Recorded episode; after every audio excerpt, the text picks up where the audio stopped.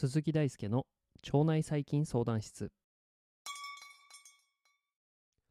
毎日夜19時半に更新中。腸内細菌相談室。現役の研究者である鈴木大輔が腸内細菌にまつわるエピソードをお届けしております。ということでですね本日は、えーと、12月10日ということで毎月10日は科学系ポッドキャストの日という日なんですね実は。で例えばポッドキャストを楽しめるプラットフォームで Spotify があると思うんですけれど Spotify ご利用の方はぜひ一番上のポッドキャストのところを見てみると科学系ポッドキャストということでいろいろなポッドキャスターの方の番組が聞けると思います。その中にですね先月先月に引き続き腸内細菌相談室も仲間に入れてもらっているので、え皆様ぜひチェックしてみてください。ということで、まあ、今回のエピソードは、えー、今週のテーマである食事と腸内細菌の関わりということでですね今回は海藻が優秀なプレバイオティクスになるというお話をしていきたいと思います。え海藻というと、まあ、海苔とか昆布とか、まあ、日本人にとって結構身近な食材だと思います。え海藻はですね実はこうやって身近なだけではなく多糖類やポリフェノールが豊富に含まれているということからプレバイオティクスつまり腸内細菌の餌としても有効であるということを示したのが今回紹介する研究です。この研究はニュートリエンツ誌の The Prebiotic Effect of Australian Seaweeds on Commensal Bacteria and Short Chain Fatty Acid Production in a Simulate, Simulated Gut Model に掲載されております。ではですね海藻がスーパーフードであるというお話を始めていきたいと思います。で、えー、今回プレバイオティクスとして調査の対象になった海藻っていうのはオーストラリア産の3種類の海藻です。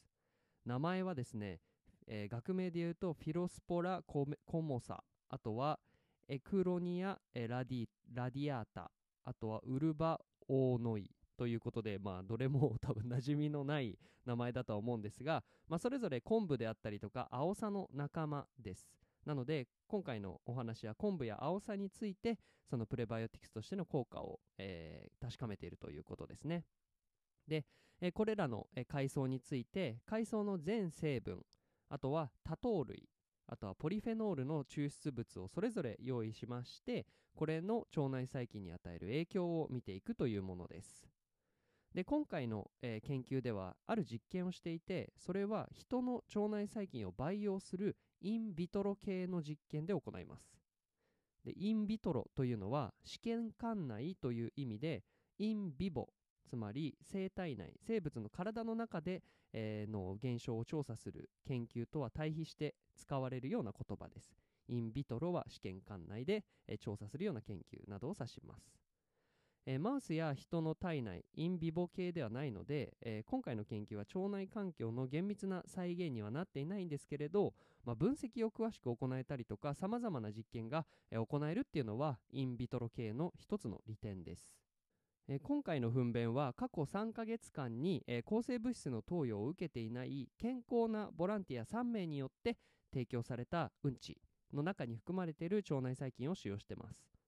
で海藻のプレバイオティクスとしての評価を、えー、するためにですね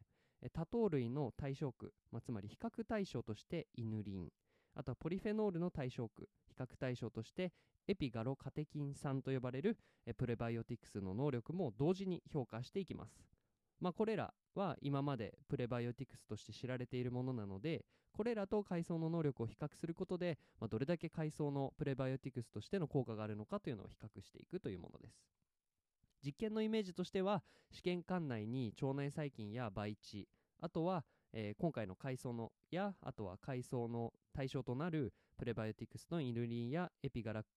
エピガロカテキン酸を入れて腸内細菌の働きを調査するという実験でした。ではですね実験の結果、えー、どうだったのでしょうか？結果はですね海藻の全抽出物多糖類抽出物あとはポリフェノール抽出物の添加によってですね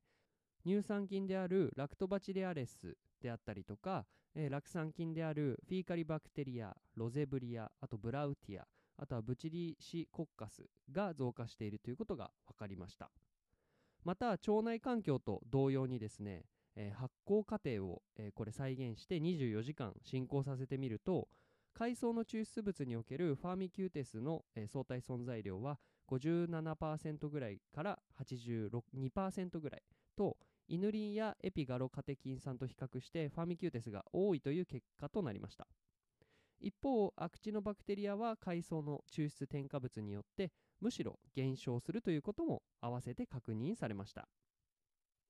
また腸内細菌の代謝産物についても比較してみると短鎖脂肪酸の生成量酸性量は、えー昆布とアオサの仲間について、えーイヌリンやエピガロカテキン酸よりも多い短鎖脂肪酸の量が多く出てきているというのが分かりました。例えば昆布の多糖類抽出物やアオサの全抽出物についてイヌリンの約3倍エピガロカテキン酸の約30倍の短鎖脂肪酸酸性量を示すということが示されたんですね。これはもうかなり優秀な、えー短鎖脂肪酸の酸性能力というか材料なんじゃないかなというふうに思います。ではですね、まあ、今までここまでに研究の結果とかあとは方法についてお話をしてきたんですが、えーここからは何をこの論文では言いたかったのかということを、えーまとめていきます。この論文では海藻の持つプレバイオティクス腸内細菌の餌としての機能に注目して腸内細菌の培養というインビトロの経を通して機能を評価してみました。するとイヌリンなどのプレバイオティクスと比較してファーミキューテスを増やしアクチノバクテリアを減らし短鎖脂肪酸の生産量が非常に高くなるということが分かったんですね。ここから海藻とその抽出物っていうのが腸の健康健康とかあとは免疫機能の維持に重要であるという可能性が示唆されました。ということでですね今回は海藻が非常に優秀なプレバイオティクスになるというお話でした、えー今回の海藻と腸内細菌の関係についてのお話面白いと思っていただけたら現在 Japan Podcast Awards という、まあ、ポッドキャストの投票みたいなものが行われているのでぜひ腸内細菌相談室に1票お願いいたします。